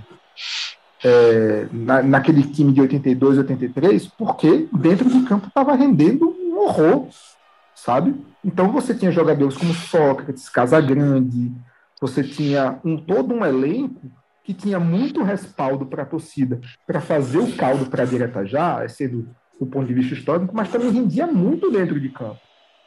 Né? Então, assim. E talvez por render muito bem em campo, campo é, e talvez por render muito bem em campo, rendia isso fora, né? Uhum. Eu acho que talvez é, a, o, o quão bem eles estavam jogando estava refletindo nesse aspecto fora de campo, né? Sim, com certeza. Então, assim, a gente tem experiência em que a, é, é, é, o bom rendimento de campo repercute para a ação democrática, e a gente tem experiência em que uma má fase do clube permite a torcida, ou aguça que a torcida seja provocada né, a pensar e discutir e, e, e, disputar melhor as instâncias do clube, tanto para o bem quanto para o mal, sabe? Então, assim, é isso, tem que tomar vergonha na cara, tem que disputar, tem que entender que são um vício conservador, tem que entender que é, é, quanto mais avança a democracia dentro clube, mais o clube se fortalece, mais o clube se fortalece. A gente não precisa de um grande dirigente, cartola, sabe, com quatro, sabe, com quatro ou cinco avalistas no bolso para tirar uma grande contratação, sabe, que vai desequilibrar um campeonato A ou B. Não precisa de nada disso. Precisa de gestão, precisa de transparência. Né? E temos bons exemplos para isso. Tem, temos que tomar vergonha na cara. Porque tá ma, ma, mais, mais atrasado do que Zé Queiroz é foda. É, sobre, sobre transparência, é bom Henrique puxar aí, porque é, é essencial, tanto para torcida confiar, tanto para investidor confiar, na né? questão de você. Fora que no Brasil tem essa questão, né? Que você não, não basta ser honesto, tem que parecer honesto, né? Então, quando a gente vê um processo todo feito nas coxas, que Davi tem que buscar na, nos bastidores o texto, a gente já. Eu fico pensando uma pessoa que está alheia a, ao grupo de grupinho de WhatsApp de, de, de, conselheiro de se ele sabe alguma coisa do que está acontecendo com, o clube dele, né? E, e, qual animação que, que essa pessoa tem para virar sócio nessa? É, e essa pessoa, na verdade, é a grande maioria. Né? Pois é. Pois é. Porque você quer comparar 40 conselheiros, mas vamos dizer, quantos sócios ele tem hoje? Pagando. Dizem ah. que em torno de 500. 540. Isso é, é no máximo a Rádio Jornal, a, a, voz do povo, cara. 540, né? Porque é, é, ridículo que 540, se a gente se orgulha de ser a, a maior torcida, de ter gente em todo o estado, de não ser moda, a gente não pode se contentar com 540 se for né? Pensar no clube inteiro, assim, e, e, e, não, e você não incentivar a maior participação, porque tá, beleza, vai ser democrático. É, são 540 que estão escolhendo por, por milhares, né? Por centenas de milhares, possivelmente. Então, é, essa discussão pela democracia é sempre importante, mas a gente não pode também ser virar bucha de canhão, né? De, de interesses aí. Sobre o estatuto em si, é, e esse formato de referência assim, de sim ou não é interessante, porque muitas vezes a gente muda tudo para que nada nada mude, né? É, é, é, um ditado que, que a gente ouve muito na, na política e na vida, assim. você tem grandes mudanças para que as coisas continuem iguais. Então, eu tenho medo que. É, e já disse aqui que, que eu acho a gestão de Hernan muito boa. É, e não por acaso deve fechar, se der tudo certinho, a, a, as contas, né? Pela primeira vez em, em, bastante tempo. E nada pesa contra ele, que eu saiba. É, é, é realmente esse negócio que o Davi falou de tipo. É você se desgastar de briguinha, de pagar por, por, algo que não vai te retribuir de maneira nenhuma. É uma coisa meio de, de paixão, quase sadomasoquista, né? Amor de Kenga. Mas, mas é paixão, não vou discutir paixão aqui. É, a gente paga mais mesmo e, e, não, se, não se importa em pagar, mas quem tem condição, mas é, é, é seria mais interessante ainda que a pessoa, o sócio, esse nome é horrível, só eu dei esse nome de sócio, assim, o torcedor, que tem direito a voto perceba essa retribuição em, em clube transparente, em clube que ele vê os 100 reais dele, os 16 reais dele sendo bem gastos, sabe? Não, não só em vitórias, mas em ações do clube, assim, quanto, quanto gestão mesmo. Assim. Não precisa ser, ah, se, se, o, se o Sergipe não ganhar, não vou pagar mais. Não, é, é, a relação não é essa de, de clientelista. Muita gente confunde também isso também, né? Ah, não, eu tô pagando, pô, você tem que ganhar. Não, futebol é são dois times, sabe? De, da, daqui até ganhar tem um processo longo, mas é, a gente tem que incentivar o, o sócio, o torcedor a, a gastar dinheiro com o Sergipe, a, a comparecer estádio, a comprar produto oficial. Então, sem transparência, a gente não está dando nada em troca, basicamente, né? É você saber para onde seu dinheiro vai e você vai ter confiança. Qualquer investidor precisa dessa segurança. Confiança não, porra. E, porra, Oi? Confiança não, caralho. É... Corta isso então. Precisa dessa certeza de que, de que aquele dinheiro vai ser bem investido. É, foi um ato falho meu. Então, assim, é, por mais que você ame o clube, você também tem uma hora que você quer ter essa. É, pelo menos não uma retribuição, mas saber do que está acontecendo com aquilo que você está investindo, de que aquilo está sendo bem aplicado entendeu? Você não precisa ter necessariamente um retorno, né? Já que você acredita no clube, você é torcedor, você está fazendo aquilo porque você gosta dele quer ver ele crescer. Então, assim, mas pelo menos você vê o que está acontecendo de fato, né? Você vê que aquele dinheiro que você investiu, você sabe que está sendo bem aplicado, você sabe que vai vai trazer de fato uma melhoria, seja ela em estrutura, seja ela não time, entendeu? Seja ela na área de comunicação, enfim, não importa. Você precisa ver né, que está sendo bem aplicado. Não é nem questão de retorno desse mesmo, mas que esteja sendo bem aplicado. Eu, por exemplo, estou pagando o bronze naquela promoção dos 16, né? E em teoria, para mim, se fosse por questões simplesmente de valor, era melhor eu estar tá forçando o ingresso toda vez que eu pagaria mais. Então, assim, o clube vai ganhar mais eu pagando ingresso todo dia na porta do que virando sócio. Mas não é por isso né? Eu, a questão de ser sócio, no meu caso, foi mais para fazer parte em si do clube, como carteirinha. Aquela carteirinha ali me mostra como se eu fosse um tijolinho de lá do João Aura agora. Entendeu? É como se eu tivesse. Uh, o, o, Luiz falou que não gosta do nome sócio, mas assim, é como se eu fizesse parte daquela. até da estrutura física, né? É, é, e não porque eu sou melhor que os outros, não estou dizendo que os outros não, outro tipo de, o, o, o torcedor que não é sócio não seja é, seja inferior a mim, mas assim, eu pessoalmente, né, me sinto num, lugar num, num lugarzinho ali, num espaçozinho ali, é tipo, eu sou sócio, então tem um pedacinho daquele do João Ora ali meu, né, não não fisicamente, não é porque eu, eu tenho uma sala nem nada não, mas assim, eu faço parte do João Ora, esse é um sentimento que eu tenho em relação como sócio. Né?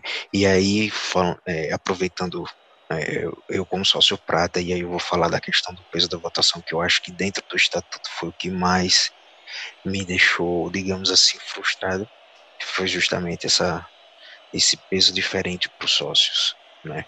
Porque na cabeça da grande maioria, que é o, com certeza, deve ser o que? Ah, se eu pago mais, eu tenho direito a mais. Porque essa é, é, é a mentalidade conservadora da grande maioria, do, provavelmente da grande maioria dos torcedores do Sergipe. Mas aí eu penso mais no, sempre no lado mais fraco. E aí eu penso que, assim, é uma, é, parece uma punição por você não conseguir pagar os 200 reais de, de né, não é, você não conseguir pagar os 50, os, os 25 do, do prato, tá, entendeu? Parece ser uma punição, como se você tivesse uma obrigação de, de, de, de ter muita grana para você ter valor dentro do clube, sabe? Eu acho isso meio que punitivo, é meio triste, foi meio uma frustração. Essa é o sócio, sócio café com leite, né? Exatamente. É todo Colorado é irmão, mas tem uns Big Brother, né? Então tem um Exatamente. né? É, exatamente. Então tem a, como é que, aquela casinha separada do Big Brother, né? Fica ali a galera da Shape e a galera do é, camarote, o cara que, né? O, o, o bronze é, é pessoal da Shape, né, velho? E esse, e esse resultado, né, esse estatuto que resultou depois, né, que a gente, até o, o Davi comentou que saiu mais emendas e tudo, a gente não conhece o texto final, mas assim, o resultado que a gente sabe dessa, dessa diferenciação de peso de voto, né, os pesos do voto, foi meio que frustrante é, para mim, é mais ou menos aquele adolescente que o pai libera para ir pro show, mas tem que ir com o primo mais velho para tomar conta, tá ligado? É mais ou menos isso. Você, pô, que bacana, vai ser muito massa fazer a festa agora, poder votar diretamente, mas no final das contas, você vai ter ali o, o primo mais velho, o irmão mais velho, para dizer o que é que você deve fazer ou não. Né? Então não é de, você não está aproveitando de fato o seu voto. Parece um negócio meio maquiado. Aí, vamos fazer assim, aí, vamos, vamos, vamos alisar, assim, entrega uma, alguma coisinha, mas a gente não entrega tudo. Né? Parece que foi tudo estruturado para, como disse, né? Vamos fazer mudança para manter. o Luiz estava falando, né? Vamos fazer grandes mudanças para manter tudo como estava. Porque no final das contas, foi, é, mudou, mudou, já é um avanço, tanto que como eu falei para o Henrique, que a gente vai acabar, é, vai acabar votando sim, já para aproveitar pelo menos esse pouco avanço, mas no final das contas parece tudo a mesma coisa. Bom, é, eu queria também dar uma amarradinha assim no, no que eu falei, né? É, beleza, poderia até o conselheiro ter um voto, um peso maior? Ah, poderia. Mas, pô, de forma tão gritante que foi, e assim, outra coisa que eu acho complicado, sócio torcedor. É, você dividir, assim, é, é, entre categorias, entre castas, é, beleza, o cara paga 50 reais por mês para ser sócio ouro. O que, que, ele vai ter em, em, troca? Ah, ele vai ter em troca um desconto maior na loja, é, cadeira branca, né? é, dependente, é, golzinho no, no, no, no intervalo, é, passeio com, com o Júlio Pitt, por aí você faz isso, né? não é colocando um peso Exatamente. maior que o outro, né? não é pelo voto, que é uma coisa, pô, não dá, cara, não dá. Você, é, você cria, você cria, como você falou, você cria em outras áreas esses benefícios, mas não no voto. O voto é todo mundo voto. universal, universal para todo mundo. É o estatuto, o estatuto é, é praticamente aí, a Constituição do. Diga aí, Caio. Não, pode completar, Davi. Eu só quero dar algumas pinceladas finais sobre isso. Não, não, dia, falei, Caio. Dia de princesa. Imagina, imagina o dia de princesa com Pete, cara. Ia ser muito bom. Segue. É, com o Pete, né? Seja você, mesmo que seja estranho. é, só queria dar algum. O, complementar um pouco. Queria complementar um pouco do que vocês falaram. É, Tiago falou de Big Brother. Eu lembrei logo de George Orwell e tem uma frase que eu acho que se encaixa perfeitamente, que é somos todos iguais, mas alguns são mais iguais que os outros. Acho que a gente está vivendo meio que nessa realidade no Sergipe. E o que eu tenho a acrescentar é mais sobre os entornos do estatuto, não não precisamente sobre o que está escrito lá. É, e aqui eu falo com um torcedor que. Torcedor gosta de futebol, gosta de ver 22 pessoas correndo atrás de uma bola, não faz muito sentido. Mas aqui eu falo com esse torcedor porque estatuto pode parecer uma coisa chata, pode parecer uma coisa cansativa, mas é uma coisa fundamental, como o Davi falou. É um yeah. ponto de partida, exatamente. É um ponto de partida para uma profissionalização. Eu tenho lido o livro do Viana Filho, A História do Futebol Sergipano, desde 1907 a 1960, que foi a era do amadorismo no nosso estado. E sempre que eles falam sobre os clubes, dentro dos clubes, fala sobre estatuto, fala sobre votação, você vê que parece que é hoje em dia. Que é uma coisa mal feita, é uma coisa meio no amadorismo, meio nas coxas, meio de grupinho que tem birra com outro grupinho. Eu acho que a votação é uma questão que é o ponto de partida para estabilidade e que essa transparência é um ciclo. Com a transparência, o torcedor se sente mais à vontade no espaço do clube e com o torcedor mais à vontade no espaço do clube, ele pode debater com maior qualidade. Eu acho que nisso o Na Linha do Aribé faz um excelente trabalho que é dar voz às coisas que estão no entorno do clube. Que não é só futebol, aquela mais uma daquelas frases tal. Não é só futebol, a gente tem que olhar com muito cuidado nessa questão de estatuto, essa questão de profissionalização. E como o Davi falou, a gente só tem a ganhar. É... E o torcedor, às vezes, por ser uma coisa nova, por ser uma coisa que está ainda desproporcional, eu vejo que o torcedor pode chegar nessa votação, como o próprio Henrique falou, pode só dizer o sim lá e nem ler o direito o que é está acontecendo, mas vai de qualquer jeito.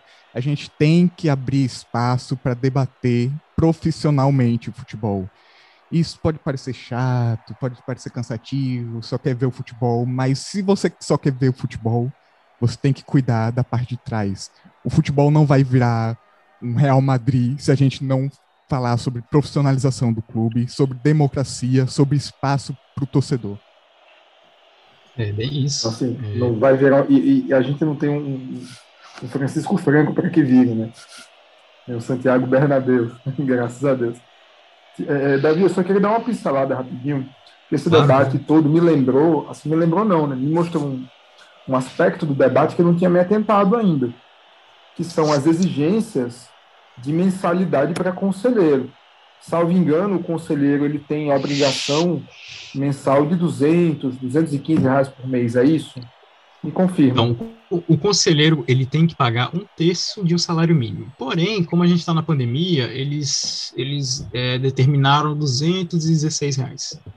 Certo. Gente, assim, 216 reais é irreal para boa parte da população brasileira que quer se propor a discutir é, é, diariamente e, e, acompanhar as ações do clube. Eu falo assim, gente, assim, eu sou, seria um profissional liberal, né?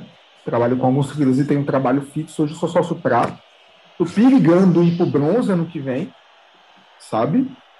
E, por exemplo, para pessoas, assim, muito entre aspas, de um nível de, de camadas médias, 216 reais, irreal. Então a gente parte de uma concepção de conselho que ela é ultra elitizada.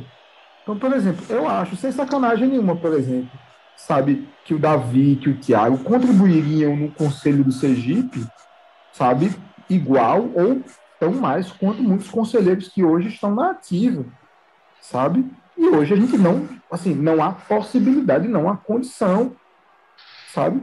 Se hoje a gente pensar tá, na base da base da base do que é a juventude da periferia de Aracaju, em, sei lá, num esquema como o sócio bronze é real, imagina como um conselheiro. Porque o sócio torcedor ele participa da vida política do clube, ele, ele deve ser convocado a opinar, só que o sócio torcedor ele tem um limite. O conselheiro ele tem, ele, ele tá lá na vida política real, tá? É, na, na, discussão geral. Ou seja, um conselheiro do Sergipe tem que abrir mão, sei lá, de uma, uma conta de luz e água por mês. Isso eu ia dizer. Por... Isso é irreal. Isso é louco. É. Isso tem que ser é, discutido. O, o, conselheiro lá no alto do seu, da sua pilha de dinheiro lá, pode, olha para mim e diz assim, pô, o cara, o cara é prata, mas o cara tem, tem uma casa, tem, mora num condomínio e não consegue pagar 200, os 214 por mês. Não, na verdade eu posso. Só que o Sergipe teria que ser uma prioridade, tipo meu financiamento da Caixa entendeu? que é praticamente o pagamento que eu faço, o É financiamento do meu apartamento. Isso, entendeu? Então, assim, não é questão que eu não tenha para pagar em, em questão de valor. É porque é uma prioridade que vai suprir, suprimir, eh, vai superar, na verdade, outras prioridades que eu teria. Entendeu? Aí eu vou pro bronze, aí eu vou pro prata. Se apertar de outras coisas que me tiram, vai ter pro bronze até uma hora que eu vou dizer, não, não rola mais. Entendeu? Ah, mas você não ama o clube. Ah, Eu amo o clube. Eu amo o clube, mas eu amo beber água, ver a água sair da minha torneira também, no meu apartamento. Fazer feira, né? Exatamente. né? Poder fazer uma. Poder comer, né? Almoçar, tomar café da manhã, jantar, pagar uma conta de luz, ter internet Que vai aumentar né? 52% agora, né? Pois é. Bom, eu só queria acrescentar, até amarrar um pouco o que eu falei. É, assim, até, até seria algo ok, né? Se o conselheiro tivesse um peso maior, por exemplo, peso 3, sócio 1, eu acho que até seria aceitável, assim, pelo, pelo andar da carruagem e tal. né? Mas assim, pô, foi desproporcional demais. Não, é, Aí- eles aumentaram demais, eu digo assim. Demais, pô, é um Demais. negócio que... Para se garantirem lá e dizer, ó, a gente faz a diferença, a gente sabe que o número de sócios é pequeno, provavelmente tenham feito as contas, e eles vão imaginar, ó, é a gente voltando assim, e eles voltando todo mundo contra a gente, eles não conseguem bater. Deve ter tido esse tipo de conta. Não, isso Eu assim, como não teve transparência, a gente está aqui especulando. É, Isso. né? Minha- É o preço que se paga de não é ser transparente. Isso, a minha hipótese é que foi uma mediação por baixo. Eu acho que tinha um setor que estava mais é, que estava mais propenso a votar, que tinha um setor mais conservador, que é conservador mesmo, que não quer nada, e que estava preocupado em perder poder e que colocar o sócio e colocar o conselheiro outro era uma possibilidade de mediação. É uma hipótese que eu estou levantando aqui. Mas a gente não pode falar porque não foi transparente. Sabe? esse problema, né? Então, A gente só pode especular. Então a gente está especulando aqui. Isso é, isso, é, isso é mesa de bar, isso é fofoca. Né? Exatamente, mas por É culpa foda. deles mesmo. Porque E não aí- foram transparentes. E aí o que eu ia falar, cara, vocês tocaram bem nesse assunto. É, em, assim, em grupo de WhatsApp, uma das defesas assim, pela diferença, ok, se, se houver Esse WhatsApp é né? confusão, viu? Vai É, é confusão, é confusão. Foi até no grupo de sócio, eu acho. Fogo na bomba, viu, Tiago? Fogo O na cara bomba. falou assim: não, mas o conselheiro que conhece o clube. Claro, né? Claro que vai ser o que conhece o clube. É totalmente, é totalmente obscuro, pô. A gente não sabe nem, nem. A gente não sabe nem o que conselheiro é, o que, que, que, que ele faz, quando se reúnem. Quem são, que comem. É, exatamente. De onde vivem, de onde vêm. A gente não sabe nem. Uma boa o- pergunta. Quem são os vitalícios, né? quem Podia são ver quem tá, quem tá vitalícios. pagando, quem, quem não tá, né? Agora Então, é. assim, Inclusive, há uma campanha para que, quando chega perto dos processos eleitorais e tal, que os conselheiros eles regularizem a sua situação. Porque eu entendo. Porque, velho, a gente não tem 60 conselheiros com uma situação financeira super de boa. Tem gente que passa necessidade de verdade. E esse valor é irreal até para quem está numa situação mais estabilizada. O Sabe? Davi comentou sobre os inadimplentes, né? Pois é, o grau de inadimplência no Conselho de Sergipe deve ser um negócio enorme. Então, assim, até para a gente que tá, eventualmente defende o status quo, defende o papel do conselheiro, está com dificuldade de pagar. E está com dificuldade de pagar não é porque é, é- é menos potente ou nada disso, não, é porque a vida é dura. Porque a realidade é dura. e a gente tem que partir da realidade. E não é colocar, garantir uma mensalidade de 216 reais que vai garantir, a- que vai sanear as finanças do clube, não. A gente tem que garantir um valor justo para que os conselheiros possam exercer a sua vida, o seu, o seu mandato de conselheiros. né? Inclusive, para estar menos expostos né, a qualquer eventual assédio né, político, econômico, de, de ocasião. Que ele possa ter estabilidade para acompanhar a política do clube. Isso também é importante. Né? Como é que você quer, por exemplo, que João, sei lá, que o figura do comando Zona Norte da TEC seja um conselheiro? Porque, na minha opinião, eu vou discutir com você. Eu quero, eu quero que qualquer, qualquer torcedor, torcedor organizado, tenha a possibilidade de ser conselheiro. Que eu acho que um sujeito que está no comando Zona Norte da TEC, sei lá, de 2018 até aqui, tem mais possibilidade mais capacidade de entender o clube do que eu hoje. A gente tem que fazer esse debate. E fazer esse debate tem que enfrentar um, um véu, uma cortina, uma, uma, muralha conservadora que existe nesse clube.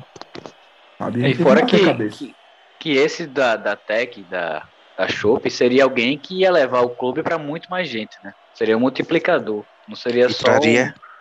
um, um, representante. Isso, é, seria, um, seria, um, seria um representante de um grupo que talvez seja totalmente marginalizado dentro dessa estrutura administrativa do clube, né? E vai trazer uma vivência totalmente diferente, de necessidades de um público diferente, de um torcedor, né? Não é aquele torcedor que fica tomando cervejinha por uma alta na orla ou na 13, entendeu? E que talvez, né, seja inclusive, talvez não, provavelmente seja numericamente maior lá na periferia deles do que a, a, a galera que fica tomando show. O, como eu falei, a é. cervejinha, né? É, então, assim, que referência, e que é referência na é... comunidade deles. É, que, não vai, de alternativa uma... de lazer, inclusive. Não vai pagar 200 reais no, no de, de, mensalidade, nem 50, mas tem, tem sua importância estar tá lá no, no, estádio e tal. Ia trazer e uma diversidade. Né, e ao mesmo tempo, ele ia levar a pauta do clube para a comunidade, né? Inclusive, isso, isso. De isso, repente, isso. Ele, ele ia pensar duas vezes antes de chutar né, o carro de alguém. De repente. Exatamente. Ele conhecia, conhecia o clube, né? Verdade. E aí abria N possibilidades em projetos sociais que poderiam ser aproveitados. Um dentro da escolinha, por exemplo, meninos que iam trazer da periferia, você ia fazer uma coisa bacana socialmente, e de repente um, um, um figurinha desse acaba sendo o craque do sub-20 e sobe, né? Então, assim, possibilidades são enormes. E aí volta aquela questão do clube ser uma coisa social e, por exemplo, a gente está no grupo do Retrô. Eu vi muita gente dizendo o Retrô é um time genial, que é uma empresa e tem dinheiro e tem profissionalismo, sei lá. Vá ver o Retrô. O que é o Retrô? O Retrô surgiu de um grupo de educação para a questão social, para formar a gente na base, para tudo isso. Não é, não é, o profissionalismo não é simplesmente botar 11 pessoas para jogar. Profissionalismo é você cuidar do clube, cuidar do social, é um clube social. É, lá a gente não tem a tal da sede social, onde. Né? Então, assim. É, o estatuto vai mudar, trouxeram algumas novidades, mas é mais do mesmo, no final das contas. Eu acho, ainda está mais do mesmo. É um avanço, é bacana, eu bato palma, né? Mas não dou pulinhos de felicidade ainda. Isso aí, fazendo menção ao nosso, ao nosso Ulisses Guimarães do podcast. Né? Eu, esse debate todo me lembra, não sei, eu me sinto um pouco nos anos 80, assim, sabe? Porque está se discutindo e se arvorando grandes mudanças e grandes, sabe, possibilidades democráticas que não são tão grandes assim, né? E cada um tem o Ulisses Guimarães que merece, e nós temos o nosso Ulisses né? Com todo orgulho aí, né? Vamos lá, Davi, o senhor democracia. doutor democracia. Né? É, doutor, doutor. É porque é, é, era para fazer a, a, associação com o senhor diretas, mas tudo bem. Ah, sim. É. o Ulisses Guimarães, gente, foi o, o presidente da Câmara dos Deputados, o homem que, que encaminhou a Constituinte de 88 e tal um senhor do MDB, que né, foi uma referência na, na oposição democrática. Conversa de gente velha, tá? Desculpa aí.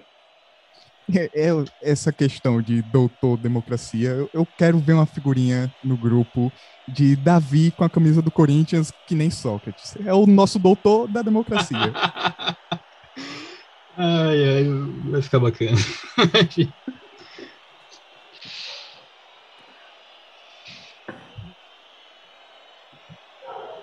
Bom, esgotou, galera, esgotou. essa foi nossa segu nosso segundo episódio debatendo o estatuto. É, vão ter outros, né? esse não vai ser o único. A gente já convidou conselheiros, inclusive conselheiros que participaram do, da comissão de reforma do estatuto, porque é bom, é bom a gente ter esse contraditório, ter, ter a gente quer transparência, claro, né? Então, nada como as pessoas que participaram desse processo é, darem é, sua explicação, né, de cada, como foi o procedimento, é, o que é o estatuto tudo mais, é algo muito muito aproveitoso. Inclusive, os que eu consegui entrar em contato foram bem, bem, bem solícitos, educados. Infelizmente, a gente não conseguiu ainda gravar. Claro, esse tempo de pandemia é, exige cada um é, mais trabalho, mexe e, e, e, remexe com, com as rotinas, né? Mas em breve a gente vai retornar. Esperamos com esses conselheiros para debater um pouco. Quem sabe também conversar com alguns sócios torcedores para ver o que, que, eles acham né, desses, desse, dessa mudança. Aqueles que também não são sócios, né, também fazem parte do clube, também sofrem com essa dor de essas alegrias de torcer pelo Clube Esportivo Sergipe.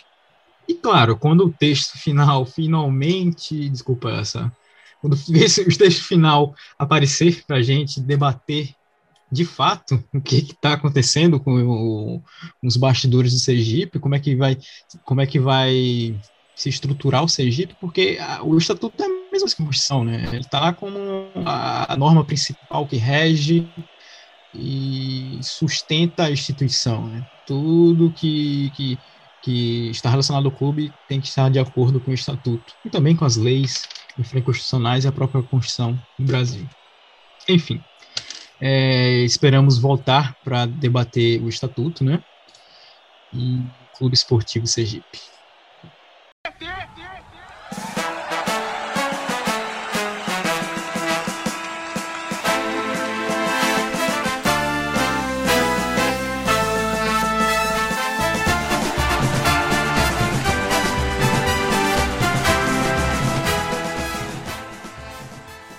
Esta foi a 11 edição do Na Linha do Oribé, o podcast do Mais Querido.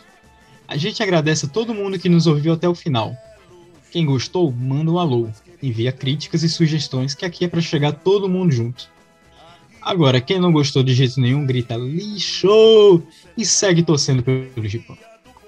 O Na Linha do Oribé é uma realização de torcedores e torcedoras apaixonadas, com sangue no olho e muita disposição.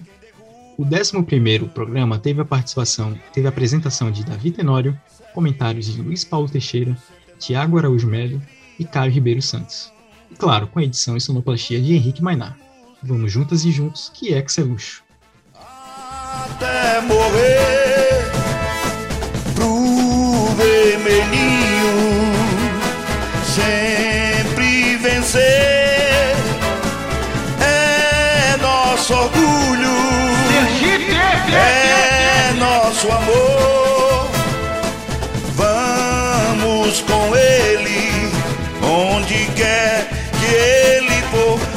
Sua história vem da água que o gramado consagrou. Só abriu João Hora que o mudão eternizou.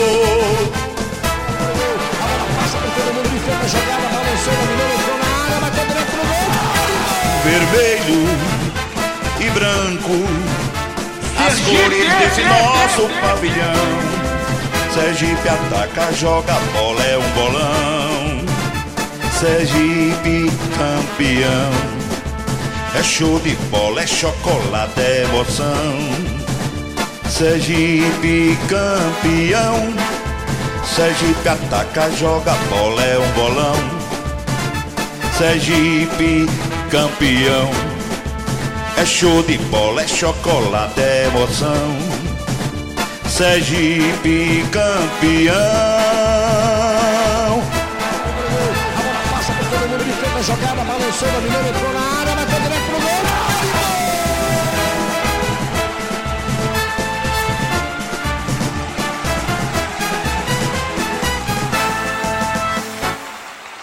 Sergipe!